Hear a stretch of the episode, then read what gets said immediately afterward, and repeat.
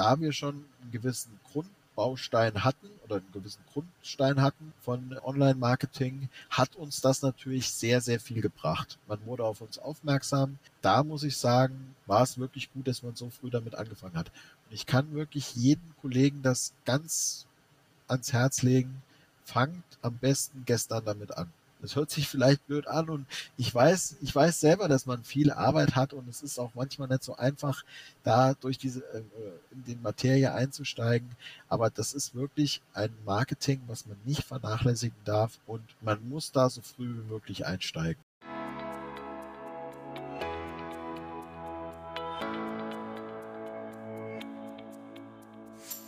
Hast du das Gefühl, dass der digitale Dschungel an Chancen und Möglichkeiten für dich und dein Unternehmen immer undurchdringlicher wird? Suchst du nach Strategien, Konzepten und konkreten Maßnahmen, um den digitalen Wandel erfolgreich zu meistern? Dann bist du hier genau richtig. Im Podcast von digitalberatung.de stellen wir dir erfolgreiche Praxisbeispiele und individuelle Wege der Digitalisierung vor, sowie handfeste Methoden, mit denen du deine digitalen Potenziale identifizierst und effizient nutzt. Los geht's! Herzlich willkommen zum aktuellen Podcast von digitalberatung.de. Auch heute geht es wieder um die Themen Digitalisierung und Innovation und heute wieder in einer meiner Lieblingsbranchen und zwar im Metzgereihandwerk. Und da habe ich mir natürlich wieder einen illustren Gast eingeladen und zwar heute den Johannes Bechtel von der Fleischerei Bechtel. Herzlich willkommen, Johannes. Ja, danke, dass du mich eingeladen hast, Sven. Ich mache das natürlich sehr gerne. Ja, das freut mich. Vielen Dank, dass du dir die Zeit nimmst nach einem sehr langen Tag. Du hast mir gerade verraten, dass du heute um halb vier Uhr angefangen hast zu arbeiten. Ja, genau, das ist ein sehr langer Tag, aber das ist nicht nur bei den Bäckern so, das ist auch bei uns Metzgern so, ne? Sehr, sehr schön. Mit dem Hinweis, dass ich das erkennen würde, das musste ich verneinen eben gerade. Um halb, halb vier, nee, da gehe ich manchmal erst ins Bett, aber weil ich gerne auch nachts mal arbeite, aber anfangen zu arbeiten, tue ich da eher selten. Ja, sehr gut. Mensch, äh, Johannes, hol uns doch einmal ab zu deinem Hintergrund. Wer bist du? Was machst du beruflich, privat? Einmal gerne ausholen, wie du auch zum Metzgerei-Handwerk gekommen bist. Ja, mein Name ist Johannes Bechtel, ich bin 29 Jahre alt, Fleischermeister und ich arbeite im elterlichen Betrieb mit. Also wir haben eine mittelständische Metzgerei in Nordhessen, Schwammstadt. Das ist eigentlich, ich sage immer südliches Nordhessen. Es gehört eigentlich noch zu Nordhessen, aber ist schon ziemlich im Süden. Und ja, wir haben 50 Mitarbeiter, wir haben Party-Service, wir haben das klassische Ladengeschäft und wir haben auch noch einen Online-Shop seit 2018. Ja, zu meiner Person. Ich habe 2010 Abitur gemacht, danach die gleich die Gesellenlehre hinterher. 2013 habe ich dann meinen Meister in Frankfurt gemacht bei der Fleischerschule Heine und habe dann auch gleich in Frankfurt das Studium angefangen und auch fertig gemacht. Mit Bachelor graduiert äh, 2016 Wirtschaftswissenschaften. Das erstmal so zu meinem beruflichen Hintergrund. Ich bin jetzt vorwiegend im Vertrieb tätig bei uns in der Metzgerei und bin fürs Marketing auch zuständig. Wir machen alles selber, das ganze Marketing. Und äh, ich bin auch noch für die Viehbeschaffung zuständig. Also deswegen musste ich heute Morgen auch so früh aufstehen. wir holen die Tiere beim Landwirt noch selber ab, damit wir auch wissen, wo das Fleisch herkommt. Ja, ja privat viele Hobbys habe ich jetzt nicht. Je nachdem, wie ich dann Zeit dazu habe. Ich habe eine Harley, mit der, mit der fahre ich ab und zu mal ein bisschen im Kumpel. Und ansonsten bin ich noch ein bisschen in der Kommunalpolitik, im Kommunalparlament. Da machen wir auch noch so ein bisschen Politik für unsere Gemeinde. Ne? Ja. Das erstmal so zu mir. Ja, super spannend. Eine Harley hast du und fährst nur gelegentlich damit. Das ist ja, ja leider. Da blutet allen Motorradfahrern, bin ich ähm, leider nicht. Ja, das Herz, wenn du sagst nur gelegentlich. Wie oft schaffst du es? Auf dem ja, Bock? Also ich sag mal so alle zwei Wochen. Vielleicht mal einen Sonntag, wenn ich mal einen Sonntag nichts vorhabe, dann fahre ich mal, aber unter der Woche schaffe ich es eigentlich nie. Ja. Von daher ja. eher weniger. Okay. Und zum Thema Berufswahl, war das für dich immer klar, dass du Metzger wirst? Natürlich familiär bedingt. Dein Opa war, glaube ich, auch schon Metzger und hat genau. das Familienbusiness sozusagen gegründet, richtig? Ja, also 1961 hat mein Opa das gegründet. Mein Vater hat es dann 2000 erst übernommen. Und ja, mein Vater hat eigentlich, dadurch, dass ich halt auch äh, dann Abitur gemacht habe, mein Vater hat immer gesagt, du musst das nicht machen. Wenn du es machen willst, dann mach's. und wenn nett, bin ich dir auch nicht böse. Das kriegen wir dann schon irgendwie anders da geregelt. Und für mich war aber schon, ich sag mal, seit der Grundschule eigentlich klar, dass ich das übernehmen will und dass ich den Beruf auch erlernen will. Ne? Das mhm. war für mich eigentlich schon immer klar und ich habe das auch, ich mache das auch gerne. Ne? Ja. Ich habe es nicht bereut. Sehr gut. Ja, das merkt man ja auch immer, wenn man mit dir spricht. Und ich hatte ja auch schon ja, mehrfach die Gelegenheit, mit dir auch ähm, ein bisschen enger zusammenzuarbeiten. Wo kennen wir uns her? Unter anderem durch den Juniorenverband des Fleischerhandwerks, wo ich schon zweimal Workshops geben durfte zum Thema Content Marketing, Social Media Marketing und verfolge seitdem begeistert, wie du als einer der ja, aktivsten, sage ich mal, ganz viel von dem umsetzt, was wir da auch ja, durchgeholt haben, nochmal geschliffen haben, verfeinert haben. Und da probierst du ja wirklich nach wie vor ganz viel, ganz viel aus. Das finde ich immer ganz großartig, wenn ich das sehe. Und ab und zu tauschen wir uns ja auch einfach mal so aus oder ich bekomme eine WhatsApp dass du gerade Facebook-Anzeigen stoppen musst, weil du mit dem Packen von Paketen nicht hinterherkommst. ja, genau. Ja, natürlich, klar. Ja, das war, das war ja jüngst der Fall. Da habe ich wirklich laut gelacht, als ich diese Nachricht bekommen habe von dir. Ja, aber Luxusprobleme, ne? Ja, genau. Ja, die Seminare von dir beim Juniorenverband, also das habe ich vielleicht eben noch vergessen zu sagen. Ich bin äh, Vorsitzender vom Juniorenverband des Deutschen Fleischerhandwerks, so nennen wir uns ja, wir haben jetzt die zwei Seminare bei dir gemacht und das erste Seminar, das ging ja auch über äh, Social Media Marketing und das war Ende 2018 und das hat eigentlich, und das muss ich wirklich sagen, das war so die Initialzündung bei mir, wo ich dann sage, ich muss das selber in die Hand nehmen und ich muss da was machen, weil da ist ein riesiges Potenzial. Und das war eigentlich so der Anstoß, der mich dazu verleitet hat, so auf Deutsch gesagt, richtig Gas zu geben. Mhm. Mhm. Ja, super. Ja, und wie wir gerade schon preisgaben, sehr erfolgreich. Aber das ist ja schön. Da freue ich mich sehr, dass da der ein oder andere Impuls für dich dabei war. Weiß ich ja aber auch.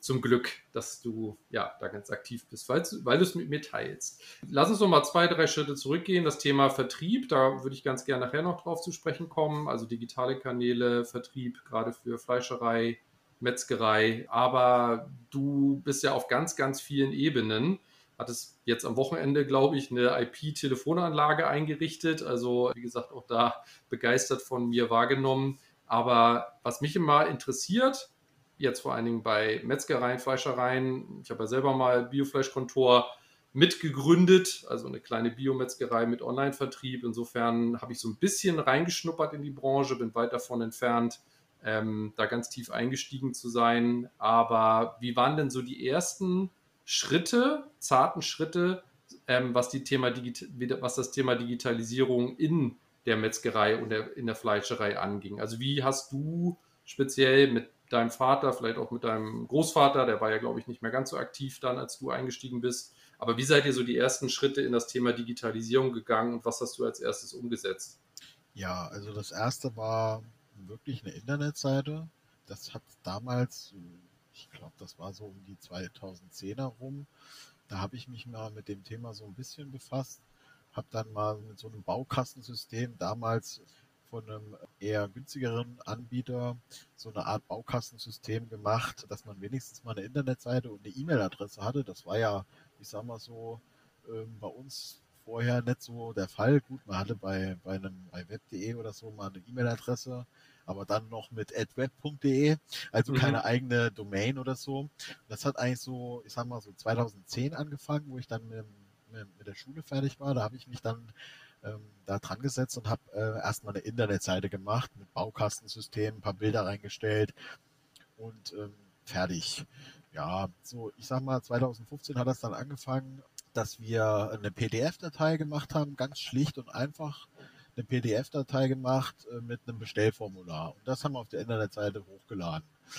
Hatte dann zur Folge, dass dann so zwei, drei Bestellungen die Woche doch reinkamen, ähm, die über das, dieses Bestellformular entweder ausgedruckt und per Fax an uns gesendet, also ganz altmodisch, oder halt auch per E-Mail geschickt und dann haben wir es halt ausgedruckt. Das waren, das waren quasi so die, die ersten Schritte, die wir ähm, gemacht haben. Mhm. Mhm. und ja, hm, Entschuldige. Das, das ging dann weiter. Ähm, ich habe dann äh, einen Facebook-Account gemacht für unsere, für unsere Fleischerei.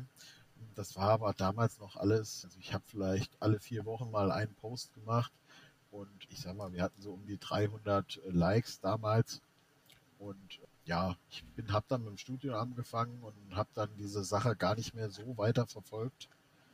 Ja, so hat das eigentlich so angefangen, sag ich mal. Mhm. Und parallel hast du ja auch, das durfte ich sehen, als ich letztes Mal bei euch gewesen bin, ja auch praktisch in der Metzgerei, also ich sage jetzt mal digitale Zeiterfassung. Du hast ja auch früh angefangen, auch ähm, zu digitalisieren in den, in den Filialen. Vier habt ihr, ne? Oder wie viele Genau. Filialen habt ihr? Genau.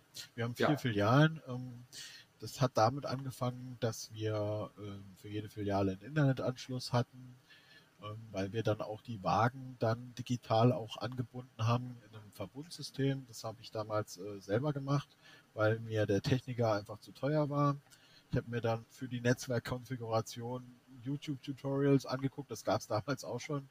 Und ja, ich habe mir das alles so ein bisschen selber beigebracht, weil ich einfach nicht eingesehen habe, da so viel Geld auszugeben. Und äh, letzten Endes hat es halt auch funktioniert. Ne? Mhm. Genau, und dann haben wir ähm, irgendwann haben wir dann noch ein, ähm, weil es dann auch mit dem Schwarzarbeiterbekämpfungsgesetz, da ging es dann auch darum, dass man die Zeiten erfasst, anständig von den Mitarbeitern, dass es auch kontrolliert wird und so weiter und so weiter. Und bei unseren 50 Mitarbeitern ist das natürlich ein erheblicher Zeitaufwand auch gewesen. Und da haben wir dann gesagt, vor drei Jahren, wir schaffen eine biometrische Zeiterfassung an. Die haben wir auch selber eingerichtet bei uns. Wir haben uns quasi nur die Terminals äh, bestellt und die Software. Und wir haben die Terminals auch ähm, jeweils bei uns in den Filialen mit eingebunden. Das geht mit biometrischer ähm, Fingerabdruck. Und so haben wir die Zeiterfassung quasi komplett digitalisiert. Und das ist ein- eine Zeitersparnis, das ist einfach Wahnsinn. Mhm. Ich drücke am Ende des Monats aufs Knöpfchen, da kommen dann 50 Seiten Zeiterfassung raus mit ähm, Arbeitszeitkonto und ich sehe genau, welcher Mitarbeiter hat Minusstunden, welcher hat Plusstunden und dementsprechend kann ich dann auch die Arbeitseinteilung machen Mhm. und das ist eine riesen Zeitersparnis. Also wir sparen ungefähr so acht bis neun Stunden pro Monat allein durch diese Zeiterfassung. Wahnsinn. Ja. Und wie sieht das dann kostenseitig aus? Also, wenn man sowas, wenn man sowas anschafft, das rechnet sich dann auf die Zeit einfach trotzdem. Ja, vor allen ist. Dingen, es ist auch einfach ein faires System, sage ich immer. Das erzähle ich auch meinen Mitarbeitern. Es wird minutengenau abgerechnet. Das heißt, wenn mal ein bisschen mehr Arbeit ist und der Arbeitnehmer kommt früher, da brauche ich dann nicht ständig zu kontrollieren. Wie gesagt, eine minutengenaue Abrechnung ist es einfach eine faire Sache. Auch mit der Pausenregelung und so weiter. Und das funktioniert alles sehr gut, diesen Zeiterfassungsterminal. Es hat uns im Endeffekt die Software hat, ich glaube, 2200 Euro gekostet und jedes äh, Terminal ungefähr 700. Ne? Mhm. Also man kann so sagen, so knapp 5000 Euro. Aber ich meine, wir Selbstständigen wissen ja, wie wenig Zeit wir eigentlich haben. Mhm. Diese acht, neun Stunden, die man da im Monat spart, das ist schnell wieder reingeholt. Das kann jeder, der selbstständig ist und eine Metzgerei hat, der kann das bestätigen. Ne? Ja, Und es ja. ist wirklich kinderleicht zu bedienen. Man bekommt auch Support, wenn man das möchte. Äh, Die richten einem das auch ein, wenn man jetzt da nicht so technisch affin ist. Ist überhaupt kein Problem. Die sind sehr nett. Das, also wenn da irgendjemand einen Kontakt haben will, der kann mich auch gerne persönlich anschreiben, dann stelle ich den Kontakt auch gerne her. Also für Mhm. uns war das eine sehr große Erleichterung. Mhm. Ja, ja, super. Da hast du auch schon ein Stück weit eine Frage beantwortet, die ich auch immer gerne stelle. Also, wie man vor allen Dingen Mitarbeiterinnen und Mitarbeiter, Kolleginnen und Kollegen letztendlich auf diesem Weg in die Digitalisierung mitnimmt. Also, ich höre so raus, du hast immer früh angefangen, ja, Dinge darzustellen und zu erklären, warum ja auch Dinge verändert werden im Betrieb. Richtig? Ja, das ist richtig, genau. Also wir haben da von Anfang an auch mit offenen Karten gespielt. Wir haben unseren Mitarbeitern, es gab Mitarbeiterversammlungen, wo wir das ähm, System genau erklärt haben. Wir haben das mit den Mitarbeitern eingeprobt. Und auch wenn sie sich am Anfang mal immer vergessen haben, an und abzumelden, haben wir das äh, manuell nachgetragen. Aber ich muss ganz ehrlich sagen, das funktioniert jetzt super und die, die Arbeitnehmer, die haben das wirklich, die haben das wirklich sehr positiv aufgenommen. Gerade auch, weil diese durch diese minutengenaue Abrechnung, ja, es ist eigentlich eine Win-Win-Situation, sage ich mal. Und es ist natürlich von der Fiskalseite her, ist es natürlich abgesichert, wenn der Zoll jetzt beispielsweise vorbeikommt oder so, das ist ja auch immer so ein Thema. Ähm, die kriegen das von mir auf einem USB-Stick mit, das dauert zwei Minuten und dann sind die wieder verschwunden. Ne? Mhm, mhm. Ja, ja. ja, und stochern gar nicht mehr so tief, weil sie ganz genau wissen, ne? also da ja. ist alles total wasserdicht. Also mehr geht ja nicht als Minuten genau das auch zu tracken und biometrisch dann noch. Da kann ja, kann ja wenig ähm, Quatsch mitgemacht werden. Ne? Ja, auf jeden Fall, klar. Ja.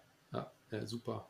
Was natürlich immer ganz spannend ist, also ich habe ja doch auch durch die Beratung jetzt mit vielen Fleischerfamilien, sage ich jetzt mal Metzgerfamilien, auch zu tun. Wie wurde das denn jetzt so familienseitig auch aufgenommen, wenn du jetzt angefangen hast? Das ist ja immer ein großes Thema, also nicht nur in Metzgereien und Fleischereien, aber auch natürlich, ähm, als du jetzt angefangen hast, auch solche digitalen Dinge umzusetzen. Also musstest du da auch familienintern Überzeugungsarbeit leisten oder wurde das da ja ähm, begeistert aufgenommen und mitgegangen? Teils, teils, sage ich es mal so. es kommt drauf an. Ja, also mein Vater hat ja früher immer die Stundenabrechnungen per Hand gemacht. Mhm. Der hatte eigentlich so die ganze Arbeit. Und da habe ich gesagt, hier Vater, hör mal zu, ich habe da so eine Sache, lass uns das mal ausprobieren, das könnte ein gutes Ding werden. Ich kümmere mich jetzt ab sofort um die Stundenabrechnung. Da brauchst du dich gar nicht mehr drum zu kümmern. Mhm. Dann hat er gesagt, gut, dann probier's doch mal, dann mach's. Und dann will ich mhm. mal sehen, ob das was wird oder nicht mit deinen Terminals. ja. Gesagt, gut, dann, dann mache ich mal. Ja. Und dann habe ich ihm das gezeigt, wie einfach das ist und wie schnell das geht.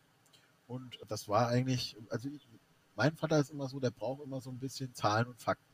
Mhm. Und das ist auch gar nicht schlimm und wir kommen da eigentlich auch ganz gut miteinander klar. Ich lege ihm dann immer die Zahlen und die Fakten vor und dann hat er das dann auch verstanden und dann akzeptiert er das auch. Und letzten Endes findet, findet er das auch, dass es eine gute Sache ist, gerade aus diesen ganzen Vorteilen, die ich eben auch genannt habe. Mhm. Und es war natürlich nicht immer so einfach, das muss ich dazu sagen. Also, wo es dann so losging mit ähm, Website, Online-Shop, das wurde dann natürlich auch im Gegensatz zu einer einfachen Domain dann irgendwann natürlich auch ein bisschen kostenintensiver, ganz logisch. Mhm. Das war für mich am Anfang schwer, da zu argumentieren, wo da der, der, der, der Mehrnutzen ist, sage ich mal, oder wo, wo da der Gewinn liegt.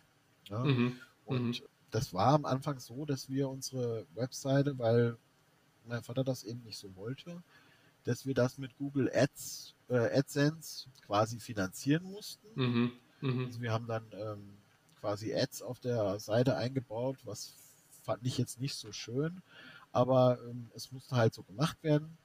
Und da wir jetzt aber so starke Erfolge hatten, gerade jetzt im letzten Jahr mit dem Online-Shop, hat sich das für ihn eigentlich erledigt, das Thema, weil er die Zahlen sieht. Er will halt immer die Zahlen sehen.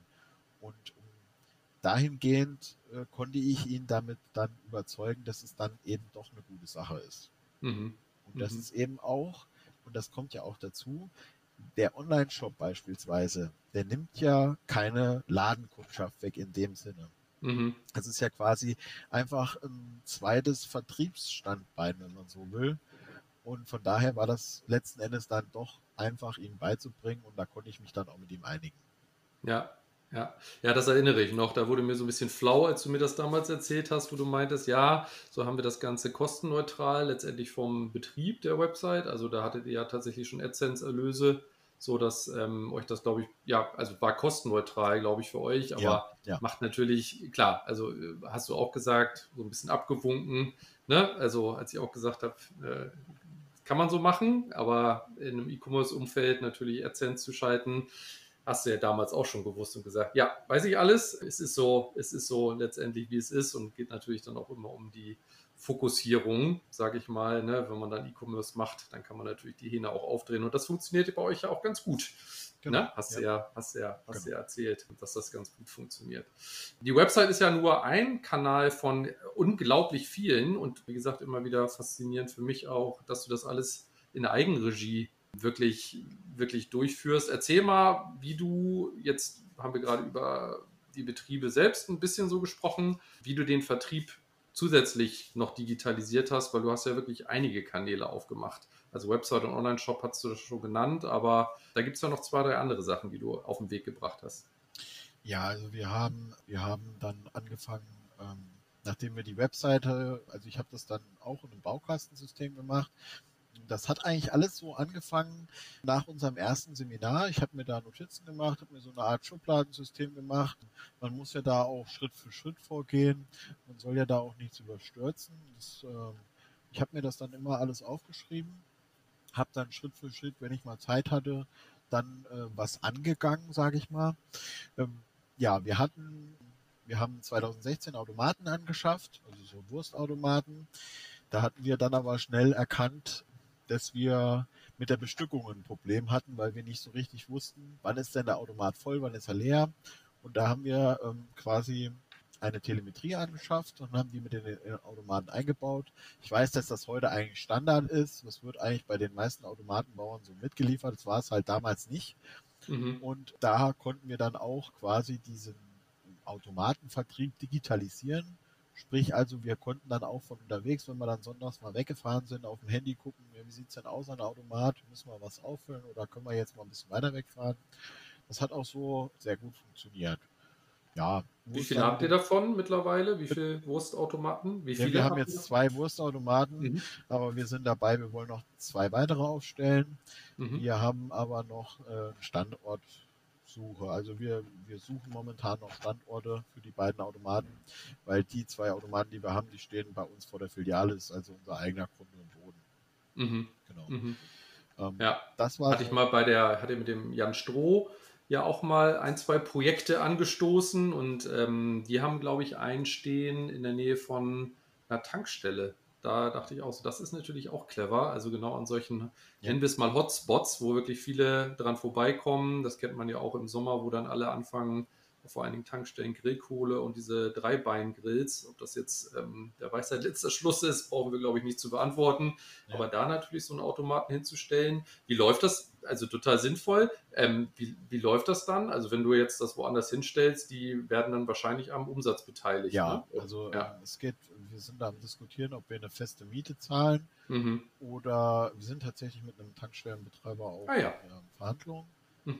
Und ähm, wir sind halt überlegen, ob wir jetzt eine feste Miete machen oder wir machen eine Umsatzbeteiligung. Wir müssen natürlich die Umsatzzahlen offenlegen. Ob das so vorteilhaft ist oder nicht, das prüfen wir momentan gerade. Ja. Aber da wir eigentlich momentan so viel zu tun haben, ist das so ein bisschen, ich sag mal, in die etwas untere Schublade gerutscht.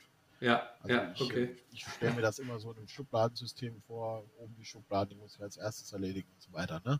Ja. Ähm, ja. Genau. Also okay. das ist jetzt so ein bisschen in den Hintergrund gerückt. Aber ähm, das ist noch nicht vergessen. Also da sind wir noch in Verhandlungen und ich denke mal, dass wir da bis Ende des Jahres dann ähm, auch was haben. Mhm. Mhm. Okay. Genau. Genau. Also das waren die Wurstautomaten und dann hast genau. du auch selber ähm, wirklich auch wieder total faszinierend eine App selber entwickelt, ne? Ja, genau. Also wir haben ähm, oder ich habe ähm, 2019 im, im, Mai, das ist jetzt äh, ein gutes, gutes Jahr jetzt das her, da habe ich, ähm, was ich mir übrigens auch auf dem Seminar aufgeschrieben hatte, in einem, in einem kleinen Nebensatz, ähm, habe ich über App Yourself, also vielleicht kennen einige das auch, ähm, das ist auch so eine Art Baukastensystem für Apps. Ähm, ist ein bisschen komplizierter, aber da gibt es auch viele Tutorials zu. Es ist eigentlich nicht so schwer. Man muss sich nur mit der Sache befassen. Haben wir quasi eine App entwickelt, eine eigene App, die auch im Google Play Store und auch im, im Apple Store, ähm, mhm. die man da runterladen kann. Und diese App, das ist quasi ein Kanal für Offline und für Online-Marketing. Also wenn ich von Offline-Marketing spreche, dann meine ich natürlich das klassische Ladengeschäft, ähm, wo wir in der App auch ähm, Angebote für die einzelnen Filialen haben, Speisepläne für den Mittagstisch, weil wir auch von Montag bis Freitag einen Mittagstisch in zwei Filialen haben wird immer gern auch äh, von den Leuten dann abgerufen. Wir haben aber auch ein Abholbestellsystem in der App integriert. Das heißt also, die Leute können eine Abholbestellung aufgeben einen Tag vorher. Das ist die Bedingung quasi, dass wir das auch bearbeiten können. Nicht, dass da auch einer bestellt, äh, ja, ich hätte gern 10 Kilo Rinderfilet und sagt, Moment mal, das habe ich gar nicht da. Also da müssen die Kunden natürlich immer auch auf eine Bestätigung warten. Das läuft alles über mein Handy, weil ich das eigentlich immer dabei habe und dann auch antworten kann.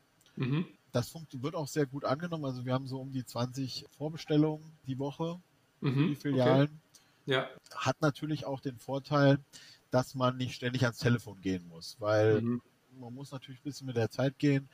Viele Nutzer sind heutzutage am Handy und am Surfen und deswegen haben wir eigentlich diese Abholbestellung mit in die App integriert, damit wir da nicht ständig ans Telefon rennen müssen und dann die Bestellung aufschreiben müssen. Das funktioniert auch sehr gut.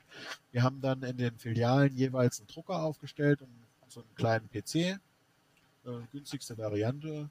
Dann haben wir einfach auf automatisch drucken gestellt. Jede Filiale hat seine eigene oder ihre eigene E-Mail-Adresse und die Bestellungen gehen automatisch an die E-Mail-Adressen raus. Sobald eine E-Mail der Filiale ankommt, wird die automatisch ausgedruckt und die Verkäuferin kann die Bestellung bearbeiten. Also das ist mhm. ein sehr gutes System, es funktioniert auch sehr gut.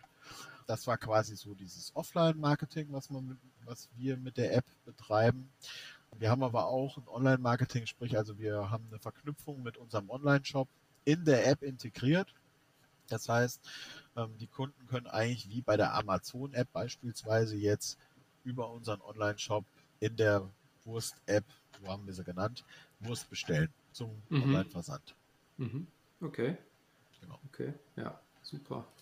Und das Payment, also jetzt, ähm, wie wird bezahlt, wenn jetzt jemand über die App vorbestellt? Habt ihr das auch direkt integriert oder sagt ihr, naja, die meisten A kennen wir dann im besten Fall und B, naja gut, sie müssen ja ohnehin kommen und sich das abholen und wenn jemand zwei, dreimal bestellt und nicht abholt, dann fliegt er bei uns aus dem System oder wie habt ihr das gelöst für euch? Also die Abholbestellungen werden in den Filialen bezahlt. Mhm. Ähm, das haben wir auch bewusst so gemacht, damit es äh, da irgendwie kein Durcheinander gibt, dass die Verkäuferin gucken muss, ist das bezahlt, ist es nicht bezahlt, ist es abgerechnet.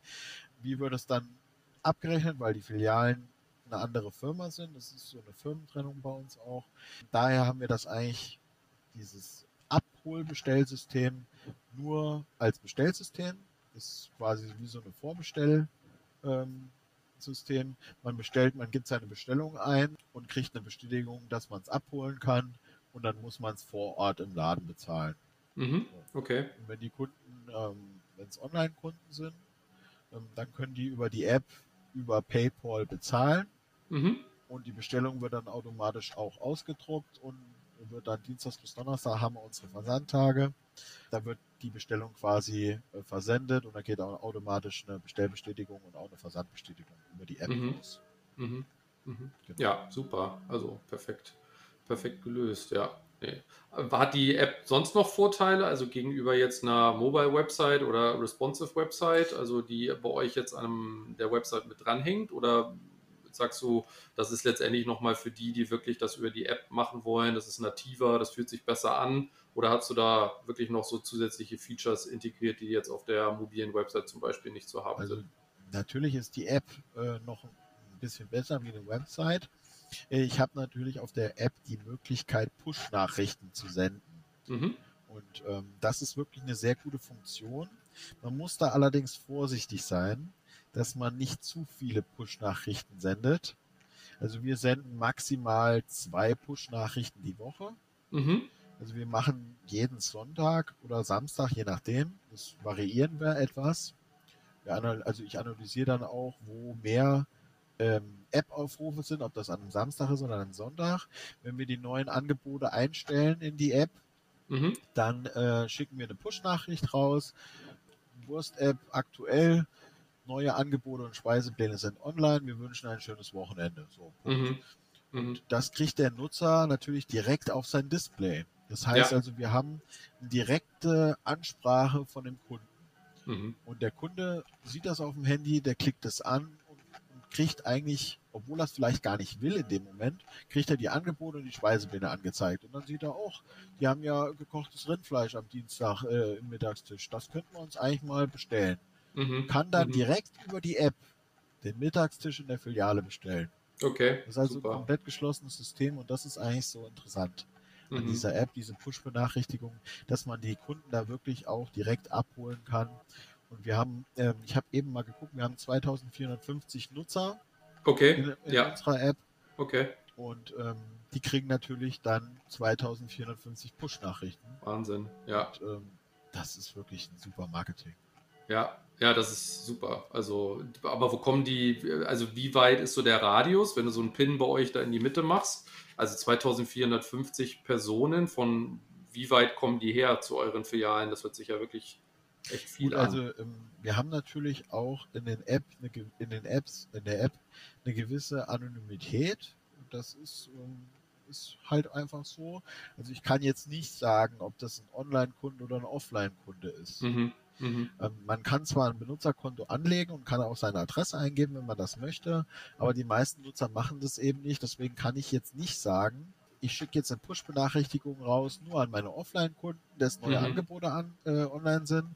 Und an meine Online-Kunden schicke ich raus, wir haben die Woche 10% Rabatt auf, auf äh, Rinderfilet beispielsweise im Mhm. Online-Shop.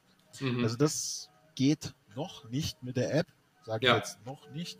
ja. Ich bin da auch in Verhandlung mit, mit App Yourself, dass man quasi die Kunden segmentiert. Mhm. Das ist aber noch so ein bisschen Zukunftsmusik, was ich noch so in einer der unteren Schubladen habe bei mir. Ja, ja. Ähm, ja, da sind wir noch dran. Das ist quasi so ein bisschen der Nachteil der App, dass man halt nicht sieht, ob das ein Online-Kunde oder ein Offline-Kunde ist. Ja. Man könnte jetzt natürlich sagen, okay, ich mache jetzt eine Kampagne auf alle Leute, die schon mal eine Abholbestellung eingegeben haben. Mhm. Das funktioniert, Mhm. das könnte man machen. Mhm. Ähm, Also da kann man schon segmentieren, dass man quasi diese Benutzer, die eine Abholbestellung eingegeben haben, dass man die taggt Mhm. mit dem Mhm. Tag Offline-Kunde. Ja, Das, das funktioniert. Das ist super. aber ein sehr hoher Aufwand und wie gesagt, ich habe mich da noch nicht so genau mit befasst, aber steht noch auf meiner Agenda. Ja, ja, in einer der unteren Schubladen ganz hinten. Genau, so ungefähr, ja. Ja gut, ich meine, ja immer, also viele, viele Chancen, viele Möglichkeiten, aber man kann sich ja auch drin verlieren und wie gesagt, da du alles alleine stemmst, da muss man natürlich dann Prioritäten setzen. Das Spannende ist, das haben wir eben damals auch bei Bioflash-Kontor auch ähm, ganz viele Kanäle ausprobiert, kann ich dann eben auch nur komplett bestätigen. Wir haben es damals über WhatsApp ja gemacht, wo ich dann den Messenger, da ging das damals noch über WhatsApp, durfte man damals noch Newsletter verschicken, also im großen, im großen Stil.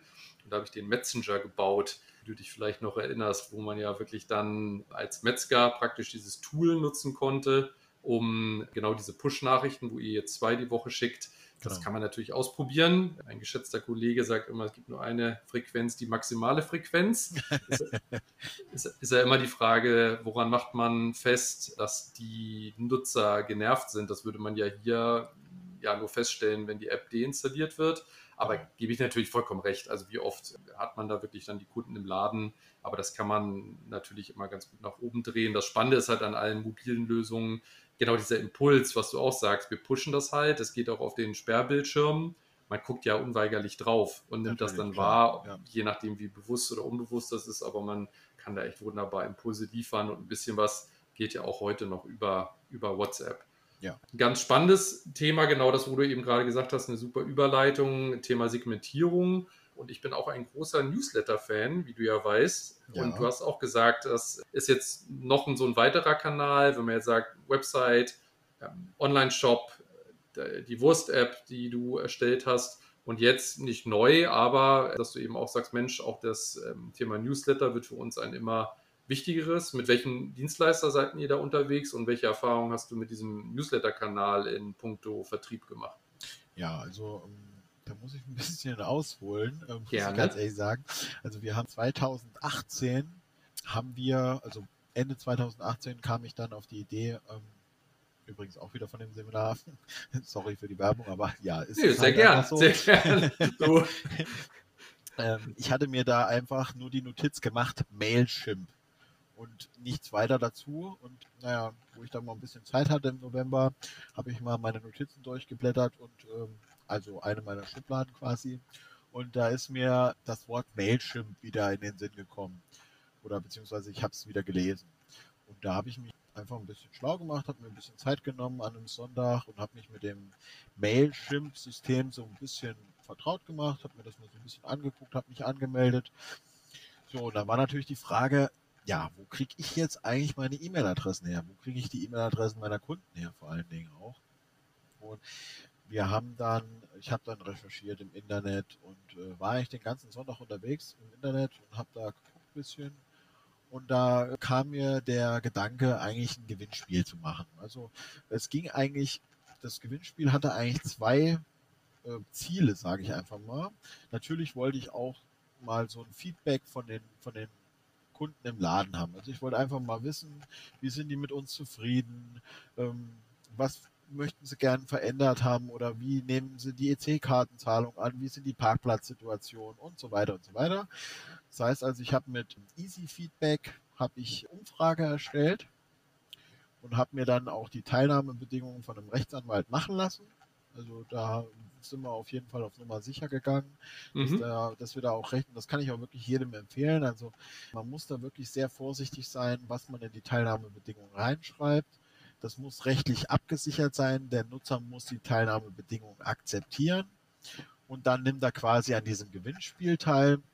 Wir haben dann Gutscheine verlost und auch einen Präsentkorb. Also ich sag mal, das Gewinnspiel hat uns ähm, einen Warenwert von 80 Euro gekostet und die Umfrage bei Easy Feedback hat 39 Euro gekostet. Also mhm. das war wirklich eine sehr günstige Sache. Wenn man dann bei äh, Vistaprint die Druckkosten für die Flyer noch rechnet, naja, dann waren wir ungefähr so bei 200 Euro, sag ich mal. Ne? Mhm. Also das war mhm. wirklich eine sehr günstige Sache. Wir und die Rechtsberatung auch über einen Verband sogar noch, hattest du, glaube ich, mal erzählt, ne? oder? Bitte? War das? Und die Rechtsberatung, die war über einen, über einen Verband oder wie hast du das gelöst gehabt? Äh, also, oder? Nee, die war jetzt nicht über einen Verband, das war über einen Bekannten. Ja.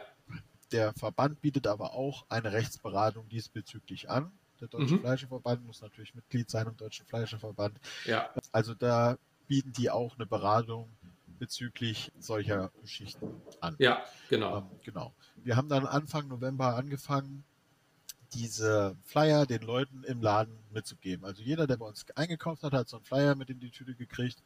Und wir haben hier noch ein Gewinnspiel. Schauen Sie sich es einfach mal an.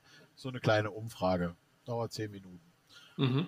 Und wir hatten dann, ähm, das Ende vom Gewinnspiel war ähm, zu Weihnachten. Also nach Weihnachten hatten wir den, äh, die Teilnahmeschluss gemacht und haben dann ähm, in Januar, wo dann sowieso ein bisschen weniger los war, haben wir dann die Umfragen auch ausgewertet. Wir haben super Feedback bekommen. Wir haben viele Sachen entdeckt, die wir so gar nicht erkannt haben. Was, es waren viele Sachen, die Kunden genervt haben auch. Manche Sachen, sage ich einfach mal, die wir so gar nicht gesehen haben. Und da konnten wir äh, mit diesem Feedback auch viele Sachen ändern, sage ich einfach mhm. mal. Schnell mhm. und einfach auf einem kurzen Weg. So, und der zweite Vorteil, und jetzt kommt eigentlich die wichtigere Sache, wir hatten dann 1200 E-Mail-Adressen. Wow. So. Okay, verrückt. Und ähm, diese 1200 E-Mail-Adressen, das stand auch so in den Teilnahmebedingungen drin, dass man äh, Werbung bekommen kann und so weiter und so weiter. Das war alles ab, rechtlich abgesichert, sage ich immer wieder. Mhm. Und äh, diese 1200 E-Mail-Adressen habe ich dann bei Mailchimp mit Copy und Paste ganz einfach importiert. Mhm. Mhm. So. Und dann habe ich einfach mal Freischnauze ein Wurstletter gemacht, so habe ich das ja. dann genannt. Ja. Ich habe quasi angefangen, das ist übrigens bei Mailchimp sehr einfach. Das, der einzige Nachteil ist, es ist auf Englisch. Also gut, für mich ist es jetzt nicht so das Problem gewesen, aber das ist halt ein englisches Programm, das muss man wissen.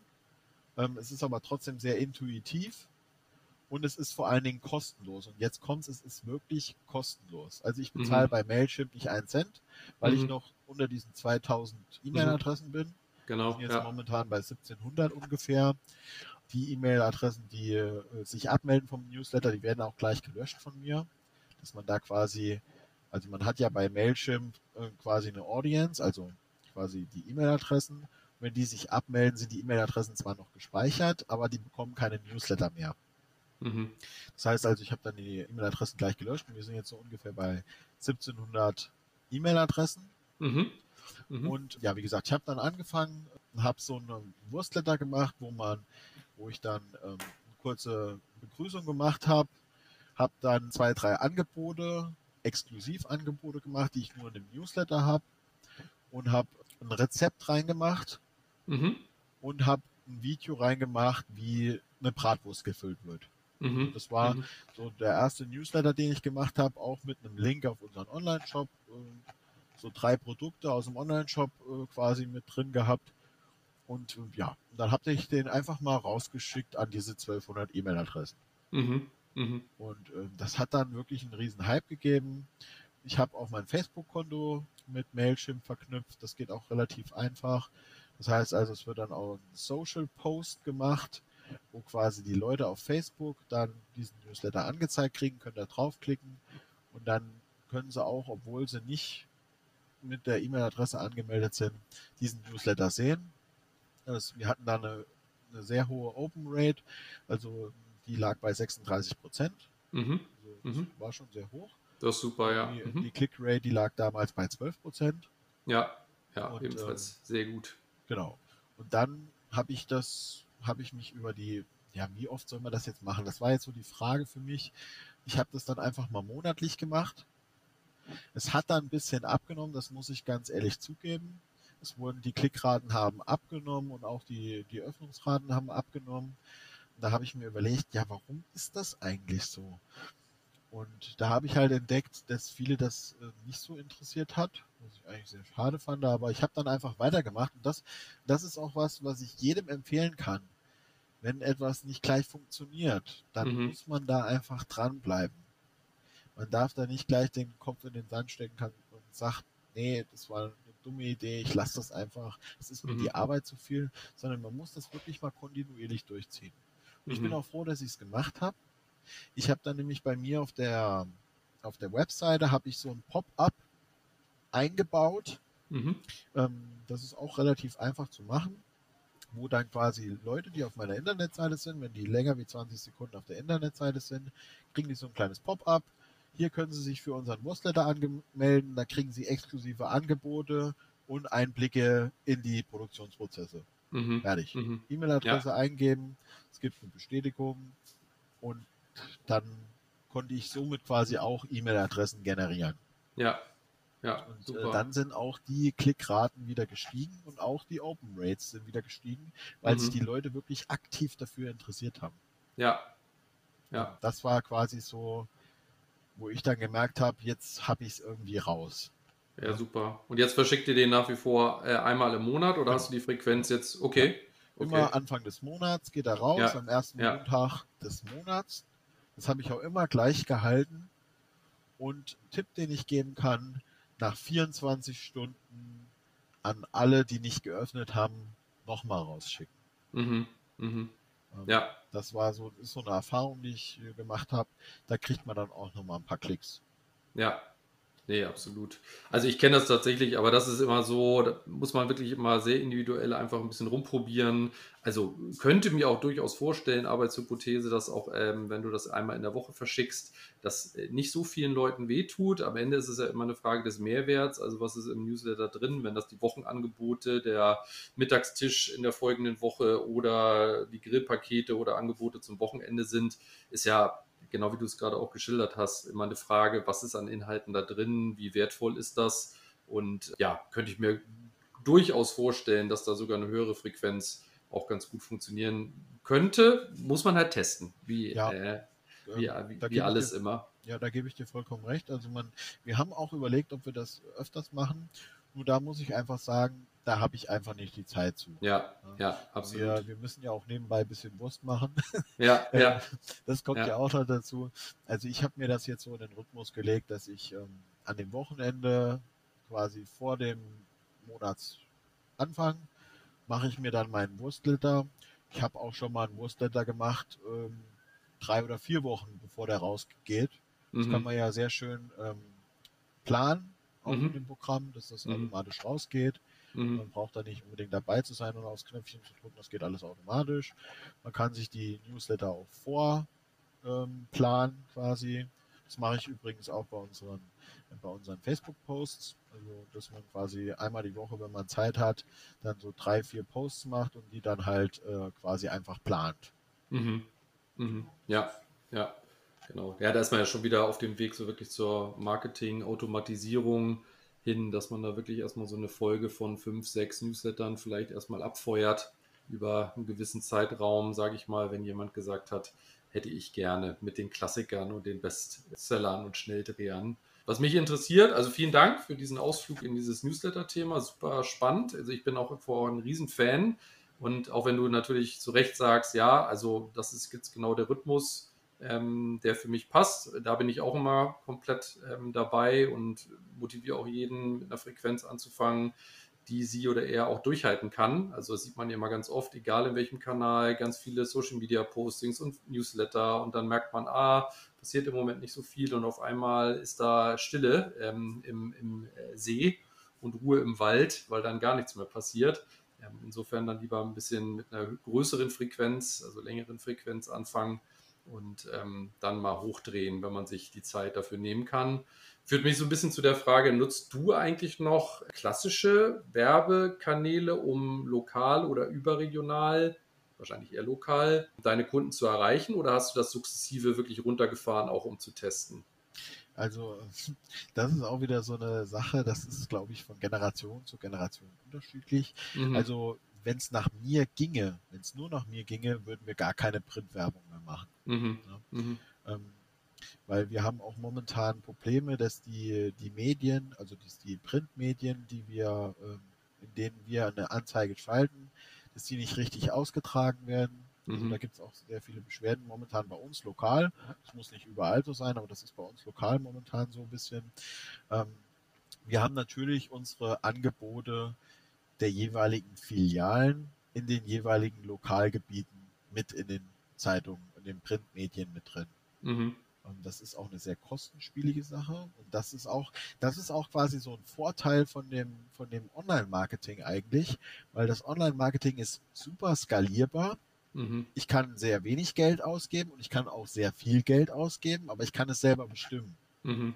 Und mhm. diese, diese Möglichkeit habe ich bei den Printmedien einfach nicht. Mir werden die Preise, gut, ich kann jetzt natürlich sagen, ich mache eine kleinere Anzeige, aber ob das sinnvoll ist oder nicht, das weiß ich nicht. Mhm. Ähm, aber die Preise in, in, den Printmedien, die werden mir einfach vorgegeben. So. Und man erreicht halt in den Printmedien natürlich mehr Leute, aber der Nachteil ist, es sind auch viele Leute, die das überhaupt nicht interessiert. Ja. Also wenn zum Beispiel ein Veganer, Veganer oder Veganerin, ich will jetzt keinen diskriminieren, um Gottes Willen, aber so jemand interessiert sich halt nicht für die Wochenangebote von der Fleischerei. Ich glaube, nee. da braucht man nicht drüber zu diskutieren. Nee, ähm, nee. Das ist einfach so, aber die Veganer und die Vegetarier lesen eben auch diese Zeitung. Mhm. Und das ist nicht meine Zielgruppe. Und da sehe ich natürlich den Vorteil in dem Online-Marketing, weil ich eben da genau bestimmen kann, wer sieht meine Anzeige. Mhm. Mhm. Aber um deine Frage zu beantworten, ja, wir nutzen noch äh, lokale Printmedien. Ja.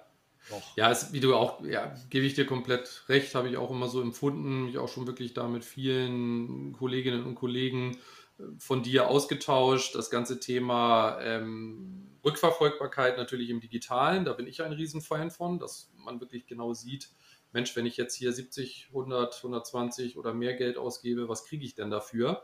Das hat man natürlich eins zu eins so in Print nicht. Wir haben es damals bei Biofleischkontor so gelöst. Da war nämlich genau dieser Preis, 70 Euro für eine relativ kleine Anzeige auf so einer Sammelseite in Remagen, in der Pfalz. Hier waren wir, Rheinland-Pfalz, ähm, hatten unsere Metzgerei. Und da wollte ich dann auch wissen, wie viele kaufen denn darüber auch wirklich? Also komplett dieses ganze Thema Branding mal so außen vor gelassen. So das Thema, wäre ich Anzeigenverkäufer, würde ich es auch so ähm, anpreisen. Mensch, ja, aber dann bist du präsent und man sieht dich und die Leute nehmen dich wahr. Wo ich mal gesagt habe, ja, alles gut und schön, aber ich will ja wissen, wie viele darüber kaufen. Und ähm, dann habe ich ja oder haben wir damals einfach so einen Code in, diesen, in diese Printanzeigen mit reinge flanscht, dass wir gesagt haben, gut, das kannst du im Online-Shop einlösen, das ist dann noch easy. Oder ganz klassisch, ja, vielleicht äh, die eine oder der andere Hörer wird es noch kennen, so diese Wertmarken oder, oder Couponheftchen, sage ich mal. Das war ja früher ein bisschen ja, äh, stärker, als es heute ausgeprägt ist. McDonalds kennt man es vielleicht noch her, wo man immer diese Gutscheinheftchen kriegt. Dass wir gesagt haben, wenn du diesen Gutscheincode nicht einlöst, bring es einfach mit. Und das wurde tatsächlich gemacht. Also da war ich noch am meisten überrascht dass dann wirklich unser Metzgermeister, Herr Kelber, dann damals sagte, ja, ja, doch, habe ich in die Kasse gelegt. Die Leute kamen und haben dann diesen 10%-Gutschein, was man nicht nur digital, da darf man ja auch nicht diskriminieren, ähm, einlösen kann, sondern ja. einfach 10%, wenn du in den Laden kommst. Und so konnte ich dann sehen, gut, ähm, die Online-Käufe mit diesen Warenkörben, die da zustande kamen, plus das, was die Kunden in den Laden gebracht hat und da auch die Kassenumsätze, was man dann ja auch ähm, mit ja, monitoren kann, wo ich gesagt habe, ja gut, dafür kann man auch 70 Euro für die Printanzeige ausgeben, das ist fein. Ja, klar. Ähm, das, das ist dann natürlich das Schöne, da muss man dann ein bisschen experimentierfreudig und kreativ sein. Dann kriegt man das auch raus. Aber ich habe eben auch schon von vielen gehört, ja, wenn du dann aufhörst zu schalten, ach so, äh, gibt, ich dachte schon, äh, euch geht's schlecht oder euch gibt's nicht mehr. ähm, ich, äh, ja, entnehme deinem Schmunzler, hm, äh, kenne ich. Äh, ich glaube, da muss man dann einfach so ein bisschen dickeres Fell dann entwickeln und dann einfach sagen, ja, äh, habe ich jetzt auch schon gehört, äh, ohne ins Detail zu gehen, ja, das sind dann im Zweifelsfall vielleicht auch Kundinnen und Kunden, die gar nicht so oft im Laden sind wie sie sich darüber aufregen, dass man in einer lokalen Zeitung nicht mehr präsent ist. Ja. Aber davon nicht immer alles über einen Kamm scheren. Ein spannendes ja. Spielfeld. Ja. Auf jeden Fall. Sehr gut. So zwei, drei Themenblöcke haben wir noch. Ähm, den nächsten, den ich gerne einmal anreißen würde mit dir, das Thema Facebook nochmal. Also nur oberflächlich. Ich weiß, dass du da super fit bist und dich da auch echt reingefuchst hast. Aber wenn du uns da nochmal mitnehmen kannst, vor allen Dingen für die Hörerinnen und Hörer, ähm, sicherlich ganz spannend. Also wie du da mit gestartet bist, wie du angefangen hast und natürlich das Thema, ähm, das haben wir auch gemeinsam schon mal in einem Podcast diskutiert mit den Social Marketing Nerds aus Köln. Erfolg mit kleinen Budgets. Also wenn du vielleicht so eine Blaupause mal bauen kannst, Mensch, wenn es jetzt hier Kolleginnen und Kollegen gibt, die sagen, Mensch, das würde ich gerne mal ausprobieren, wie würdest du anfangen oder wie hast du gestartet? Ja, also am Anfang steht ja natürlich immer der Post selber. Also es gibt ja zwei Möglichkeiten. Entweder ich mache eine reine Werbeanzeige ähm, bei Facebook, die dann wirklich nur den bestimmten Personen, die ich dann auch auswähle, gezeigt wird, oder ich mache einen Post und bewerbe den dann. Also die, diese, vereinfacht gesagt, diese zwei Möglichkeiten gibt es eigentlich. Ich nutze beide Möglichkeiten, aber erstmal, ja, wie beginnt man eigentlich? Also wir haben ähm, Übrigens, mit diesem Thema ähm, befasse ich mich jetzt schon seit zwei Jahren und ich lerne jeden Tag dazu. Also das muss ich dazu sagen. Es ist ein wirklich sehr komplexes Thema, aber man, wie fängt man einfach an? Also wir haben angefangen und haben einen Post gemacht über unsere Kartoffelbratwurst und dass die Grillsaison eröffnet ist und dass es jetzt losgehen kann. So, und dann habe ich gesehen, naja, die organische Reichweite, also das sind quasi die Leute, die dann über den Post das sehen, die auch vielleicht meine Seite geliked haben, die lag bei 400, 500 Leuten. Ich habe gedacht, Leute, kommt doch mal, guckt euch das doch mal an und so. Äh, ich war da ein bisschen enttäuscht. Und da stand dann eigentlich so ein Button, diesen Beitrag bewerben. Mhm. Da habe ich mir gedacht, naja gut, was kannst du schon falsch machen? Nimmst einfach mal 10 Euro, hab dann mein PayPal-Konto dahinterlegt. Zuerst mein Privat-PayPal-Konto, weil naja, ist ja immer so eine vorsichtige Geschichte, sage ich mal. Ne? Und ähm, ich habe dann einfach mal 10 Euro draufgesetzt, habe gesagt, ja, hier bewerben, bei mir im Umkreis. Das war alles relativ einfach. Facebook macht das auch so einfach, weil die wollen ja auch ihre Kohle haben, logischerweise. Habe dann einfach einen Umkreis gesetzt von 50 Kilometer um meinen Standort rum, habe äh, noch Interessen eingegeben, Interessen Fleisch und Wurst und bei Alter habe ich äh, gar nichts eingegeben mhm. bei der ersten Werbeanzeige, die ich gemacht habe. Einfach so mal rausgehauen, 10 Euro, fünf Tage lang beworben, also 2 Euro am Tag. Und dann habe ich das eigentlich nicht weiter verfolgt. So, und nach fünf Tagen habe ich mir gedacht, ach, du hast ja eigentlich eine Werbung gemacht. Wie ist denn die eigentlich gelaufen? Und dann habe ich geguckt und da war ich wirklich erstaunt. Also ich hatte, wir hatten eine organische Reichweite von ungefähr 500, 600 Leute Mhm. Und wir hatten eine bezahlte Reichweite von 4000 Leuten. Mhm. Mhm. Und das mit 10 Euro. Ja. Ähm, ich hatte natürlich keinen Link oder sonst was hinterlegt. Ich hatte das einfach nur, dass jetzt die Grillsaison losgeht. Und dann kamen auch wirklich Leute in den Laden und haben gesagt, hier, ich habe eure, äh, ich habe euren Post bei Facebook gesehen. Und die Leute, die, die die Seite gar nicht geliked hatten, weil wir okay. damals nur okay. 400 Leute, 400 Likes hatten auf unserer Seite. Das war ganz am Anfang. Ja. Und dann habe ich gesagt, ja, was hat, ja, da stand gesponsert drunter. Okay. Ja, ja. Da war mir dann klar, okay, der hat meine Werbeanzeige gesehen. Ja. So, ja. Selbst wenn er nur zehn Würstchen gekauft hat und dann kommt vielleicht noch jemand, der noch zehn Würstchen kauft, mhm. dann hat sich diese Werbeanzeige schon fast gelohnt. Absolut. Und das war eigentlich so der Anstoß, wo ich mich mit dem Thema noch intensiver befasst habe. Mhm. So. Mhm. Und dann haben wir Ende 2018 mit unserem Online-Shop angefangen, relativ spät muss ich dazu sagen. Wir haben dann damit angefangen und ähm, ich habe dann auf Facebook äh, über den Werbeanzeigenmanager, habe ich dann mal so meine erste Werbeanzeige gemacht. Ich habe damals noch nicht viel Erfahrung gehabt. Ja, ähm, ein paar YouTube-Tutorials wieder mal angeguckt und habe dann einfach mal drei, vier Bilder reingemacht. In so einem Karussell nennt man das, also wo dann mehrere Bilder angezeigt werden auch.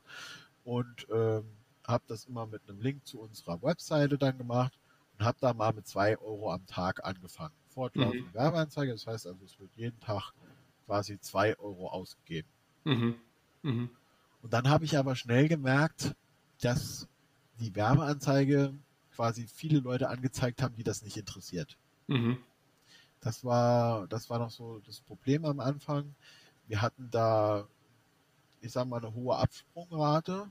Mhm. Die Leute haben dann zwar geklickt, aber sind dann gleich wieder abgesprungen von der Seite, weil es es nicht interessiert hat. Mhm. Vielleicht auch versehentlich draufgeklickt, das weiß man nicht.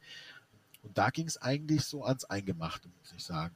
Mhm. Da ging es darum, wie entwickle ich jetzt ein Targeting, also quasi mhm. Zielgruppenmanagement, also was ist meine Zielgruppe, wer bekommt meine Anzeige äh, gezeigt. So, und da macht es Facebook eigentlich äh, für Einsteiger auch relativ einfach. Man kann dann ausschließen, man kann einschließen. Und ja, also ich habe dann angefangen, habe gesagt, gut, Fleisch, Wurst, nachhaltige Landwirtschaft, Landwirtschaft an sich habe ich als Interessen mit reingenommen. Und dann habe ich angefangen und habe Ausschluss gemacht. Ich habe also mhm. Veganer ausgeschlossen, ich habe Vegetarier mhm. ausgeschlossen. Ich habe hm, Leute, die sich für Biofleisch interessieren, weil wir kein Biofleisch selber vertreiben. Mhm. Die habe ich auch bei Ausschließen gemacht. Dann habe ich noch mit reingenommen Website-Besucher. Also das mhm. hat dann angefangen, dass wir einen sogenannten Pixel auf unserer Internetseite installiert haben. Das ging über Jimdo, also unsere Website läuft über Jimdo, das ging relativ einfach, wo quasi Facebook auch erkannt hat, wer ist jetzt auf meiner Webseite gewesen, dem könnte ich diese Werbeanzeige vielleicht nochmal zeigen. Mhm. So hat das Ganze eigentlich angefangen und es hat auch relativ gut funktioniert. Also das waren so die Anfänge und das ist auch wirklich sehr einfach. Das kann man als Blaupause sehen. Also wir haben wie, wie schon gesagt, ich habe diese Einschlüsse gemacht. Das heißt also, Leute, die sich für Fleisch interessieren, für Wurst interessieren, für Imbiss, für Barbecue, die habe ich eingeschlossen und Vegetarier ausgeschlossen. Bei, beim Alter sind wir jetzt mittlerweile so bei 22 bis 60 plus. Mhm. Das war also so unsere, ist unsere perfekte Einstellung. Und ja, und da haben wir da einfach angefangen und haben gesagt, zwei Euro am Tag und gib ihm.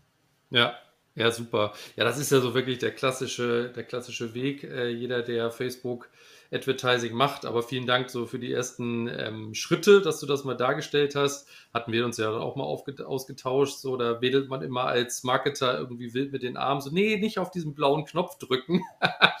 weil genau, weil genau natürlich das passiert, was du dann auch festgestellt hast. So, ah, das macht Facebook natürlich super einfach. In deinem Fall hat es auch super funktioniert genau das, was du dann festgestellt hast, so in den nächsten Schritten und natürlich auch wirklich Chapeau. Ich frage dich ja immer so, wann du das eigentlich alles machst, wo du halt immer sagst, ja, nachts oder am Wochenende.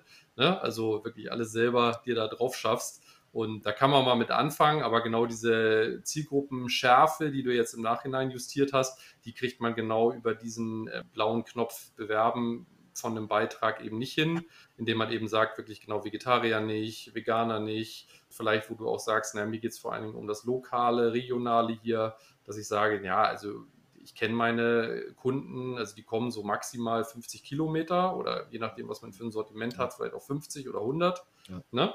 Ähm, und da kann man dann natürlich, genau wie du es jetzt im Nachhinein noch gemacht hast, irgendwie super segmentieren und führt dahin, hatten wir ja vorhin schon mal angerissen, ja, dass ihr ja jetzt wirklich eine muntere Anzahl von Bestellungen pro Tag, pro Woche habt, dass du tatsächlich hier und da dann mal runterpegelst und dann einen schönen Vertriebskanal aufgebaut hast, den du auch steuern kannst. Ne? Ja, also dazu vielleicht noch, ähm, vielleicht für die Hörer, die auch ähm, mit dem ganzen Thema anfangen. Das hört sich jetzt vielleicht alles sehr viel an. Aber wenn man sich wirklich, man kann sich wirklich mit dem Thema auch Schritt für Schritt befassen, man kann klein anfangen, das ist nämlich das Gute. Mhm. Und ähm, man muss am Anfang gar nicht viel Geld in die Hand nehmen und einfach mal ein bisschen probieren, auch wenn es jetzt nur 10 oder 20 Euro sind. Und man lernt sehr schnell, wie diese Facebook-Werbung eigentlich funktioniert. Und ich bin jetzt momentan eigentlich so weit, ich äh, entwickle eigentlich meine Werbeanzeigen einmal die Woche ähm, weiter. Ich bin eigentlich so weit, dass ich jetzt 20 verschiedene Zielgruppen mir gemacht habe. Also das ist jetzt wirklich schon für einen handwerklichen Betrieb schon, ich würde jetzt einfach mal sagen, Endstufe, mhm. wo wir dann offline eine Offline-Zielgruppe haben. Das heißt also, das sind nur Leute drin, die auch wirklich bei mir im Laden einkaufen. Also wir haben, wir haben eigentlich, oder beziehungsweise ich habe die Kunden auch hier segmentiert. Also ich habe ähm, eigentlich quasi drei Kundengruppen. Ich habe eine kalte Kundengruppe. Das sind eigentlich so Leute, die meinen Namen vielleicht mal irgendwo gehört haben, die sich zwar für Fleisch interessieren, meinen Namen vielleicht irgendwo mal gehört haben, aber noch nie bei mir eingekauft haben. So. Dann habe ich eine warme Zielgruppe. Das sind Leute, die bei mir einkaufen, aber nicht regelmäßig. Und dann habe ich natürlich die VIP-Kundengruppe, die wirklich auch sehr oft bei mir einkauft. Die kriegen andere Werbeanzeigen gezeigt, wie, wie die kalte Gruppe quasi, mhm. sage ich jetzt einfach mal. Mhm. Und das haben wir für Offline und für Online-Marketing. Das heißt also einmal offline für, den, für das Ladengeschäft, wo wir dann auch verschiedene Umkreise auch haben, verschiedene Werbeanzeigen. Also im, im, im, ich sag mal, kurz vor Weihnachten haben wir so sechs bis sieben Werbeanzeigen gleichzeitig laufen. Mhm. Mhm. Und ähm, das ist eigentlich so der Vorteil bei Facebook, weil viele Leute glauben, dass Facebook nur eine Plattform ist für Online-Marketing. Aber das stimmt überhaupt, also für, für Online-Werbung. Aber das mhm. stimmt eigentlich gar nicht, weil Facebook kann man auch sehr gut für Werbung für das Ladengeschäft nutzen. Mhm. Und mhm. Ähm, ja, das ist quasi jetzt so bei uns diese, diese Endstufe, sage ich mal, wo man auch dann anfängt, Lookalike Audiences zu machen. Also ganz kurz erklärt, man hat einen E-Mail-Verteiler von, ich sage jetzt mal 800 E-Mail-Adressen. Man lädt die bei Facebook hoch. Facebook guckt sich die Profile der E-Mail-Adressen an und schaltet die Werbeanzeige auf Leute, die die gleichen Interessen haben. Und das ist dann schon wirklich ein sehr gutes Targeting. Und da bekommt man dann auch dementsprechende Conversion Rates. Und wir haben jetzt eine Conversion Rate im Social-Bereich. Also das heißt quasi die Leute, die von Facebook auf meine Internetseite kommen und dann auch was kaufen. Genau, das, diese Prozent, dieser Prozentsatz, der liegt momentan bei 2,4 Prozent. Mhm. Ja. Das heißt also, äh, von 1000 Leuten kaufen 24 Leute was bei mir ein. Das ist mhm. schon wirklich eine hohe, sehr, eine sehr hohe Rate. Ja. Ja, wo du vorhin gesagt hast, ne, für 100 Euro im ersten Post, den du beworben hast, 4000 Leute, ja. das kann man sich dann ausrechnen. Das ist genau. für 10 Euro, je nach dem, was dann mitgenommen wird, gekauft wird, genau. auf jeden Fall profitabel, sage ich mal, vom, Return on Invest, wenn wir schon dabei Auf jeden sind. Fall. Also wir haben 40 Prozent der Transaktionen, die wir im Online-Shop haben, die sind von Facebook gekommen im letzten ja. Jahr. Ja. Das ist wirklich eine Zahl, die sehr immens ist. Ja. Also man darf dieses Facebook-Marketing um Gottes Willen nicht vernachlässigen. Nee, super. super. Und wer da ein bisschen mehr noch zu wissen will, Johannes und ich hatten mal die Gelegenheit mit Jan zu sprechen von den Social Marketing Nerds. Das packe ich hier in die Show Notes, einfach mal in die Beschreibung des Podcasts mit reingucken. Da haben Johannes und ich ja auch dreiviertel Stunde, glaube ich, mit Jan damals gesprochen, wo wir einfach auch nochmal ausholen, was es da alles für Möglichkeiten gibt, was Johannes auch eben äh, gerade angesprochen hat, was du angesprochen hast. Also den Pixel, dass man wirklich die Menschen wieder ansprechen kann, die die Marke schon kennen, die die Produkte kennen, vielleicht sogar schon gekauft haben. Also wer hat Produkte in meinen Warenkorb gelegt und dann praktisch den digitalen Zwilling dann auch abzubilden, gibt mir mehr von den Personen, die sind so wie meine Käufer. Genau. Also die wirklich ja. meine Wurst in den Warenkorb gelegt haben, davon hätte ich gerne mehr. Das liegt auf der Hand. Das sind so diese ganz warmen Audiences, Zielgruppen, Segmentierung, die man da angehen kann. Genau, meldet euch gerne sonst auch bei Johannes oder mir, wenn ihr dazu mehr wissen möchtet. Und noch einen weiteren Artikel, den ich verlinken werde, das von ähm, dem Kompagnon von Jan, dem Ben, wie wir 30.000 Burger in einem Jahr verkauft haben. Mittlerweile hat er eine Startup-Kampagne oder Crowdfunding-Kampagne laufen für einen Bowl-Laden.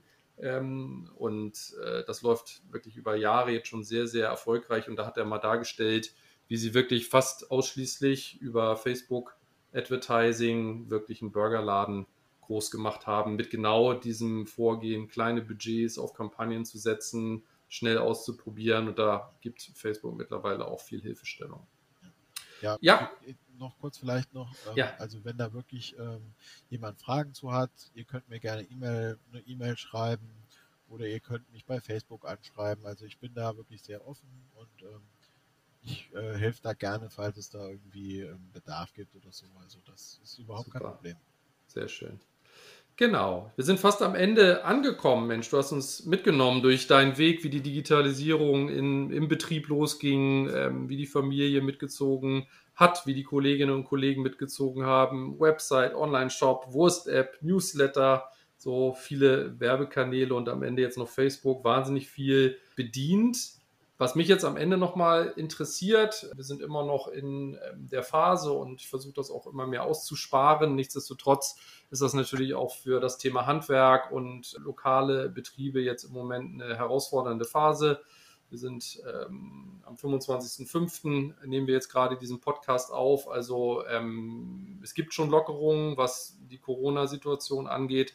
Nichtsdestotrotz würde mich einmal abschließend interessieren, wie glaubst du denn, hat euch jetzt oder glaubst du, dass wirklich diese digitalen ähm, Weichen, die du gestellt hast, hat euch das ein Stück weit ähm, jetzt auch ein stabilisierteres Geschäft beschert? Also bist du froh, dass du das wirklich in der Vergangenheit schon angestoßen hast? Glaubst du, dass äh, euch das vielleicht auch ein Stück weit, ich will jetzt nicht sagen rettet, weil es läuft ja Bombe im Moment bei euch, ja. wie ich weiß. Trotzdem, äh, wie schätzt du das ein? Also dieses ganze Thema Digitalisierung für euch, für die Branche und was würdest du da vielleicht auch Kolleginnen und Kollegen jetzt raten oder an die Hand geben wollen, gerade in der aktuellen Situation auch?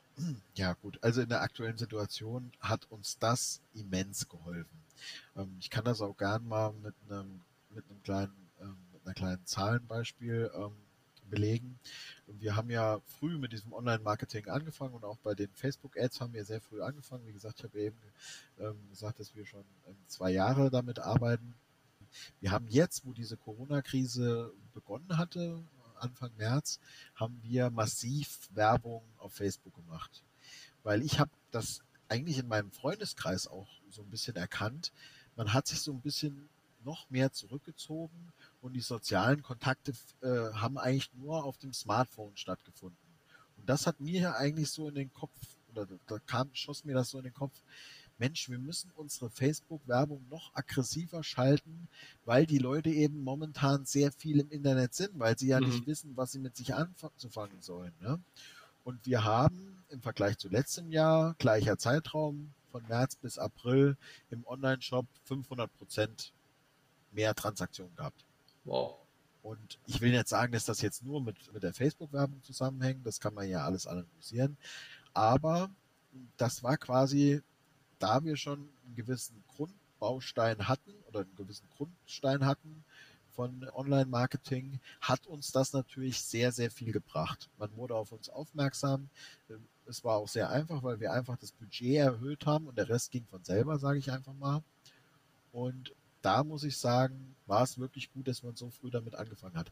Und ich kann wirklich jedem Kollegen das ganz ans Herz legen. Fangt am besten gestern damit an. Mhm. Das hört sich vielleicht blöd an und ich weiß, ich weiß selber, dass man viel Arbeit hat und es ist auch manchmal nicht so einfach, da durch diese äh, in die Materie einzusteigen. Aber das ist wirklich ein Marketing, was man nicht vernachlässigen darf und man muss da so früh wie möglich einsteigen. Mhm. Mhm. Ja.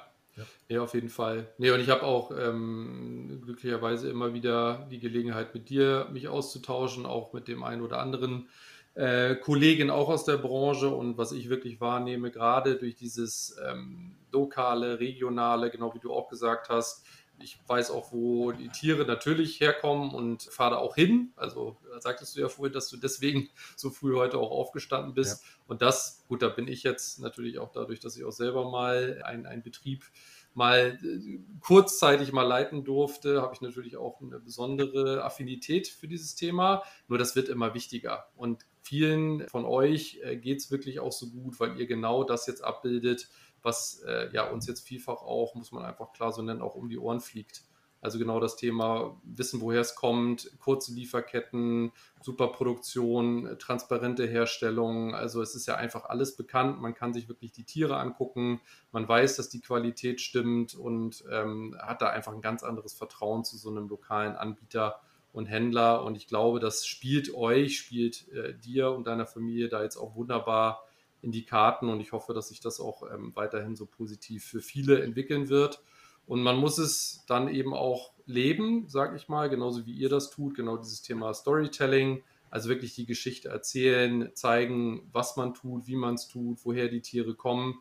Äh, jeder, der sich damit wohlfühlt, kann ich auch nur noch mal motivieren, jetzt ganz am Ende zu sagen, zeigt euch da, ja, es ist ein Zeitinvest, aber es ist gut investierte Zeit und spätestens, wenn dann die Ergebnisse sich so einstellen wie bei euch, dann sieht man auch jede Minute, jede Stunde ist da gut investierte Zeit in diese neuen Möglichkeiten, auch Kunden für sich zu begeistern und auch Bestandskunden an sich zu binden.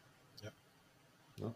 Also bis hin zu, kann ich auch wieder nur sagen, äh, hier der Jan Stroh, der das damals erzählt hat, die da auch damit ein bisschen intensiver angefangen haben, dass viele Dinge einfach gar nicht bekannt waren. Also dass man eigene äh, Zuchten auch hat, ähm, wie da geschlachtet wird, wo geschlachtet wird und ähm, einfach Selbstverständlichkeiten, wo viele einfach denken, das weiß doch jeder und das kennt doch auch jeder. Wir sind doch jetzt hier schon seit 30 Jahren am Ort und äh, da auch durch den Generationswechsel, viele interessieren sich da vielleicht auch gar nicht so für, wissen eben nicht so genau Bescheid, wie es da zu der hervorragenden Qualität von euch kommt. Genau. Sehr gut. Johannes, vielen, vielen Dank für deine Zeit nach dem wirklich sehr, sehr langen Tag, den du ja jetzt hattest. Problem. Das, wird jetzt so weggeschmunzelt, so ja, normal halt, ne? Aber also ich finde es beeindruckend. Vielen, vielen Dank für deine Zeit, die du dir heute Abend jetzt noch genommen hast. Wir haben jetzt Viertel nach acht. Wünsche ich dir einen schönen Feierabend. Liebe Grüße an die Familie, an die Kolleginnen und Kollegen und dann freue ich mich auf unser nächstes Gespräch, was wir in Kürze gerne mal wieder führen können. Ja, ich freue mich auch. Super. Johannes, vielen, vielen Dank für deine Zeit. Tschüss zusammen. Ciao. Tschüss.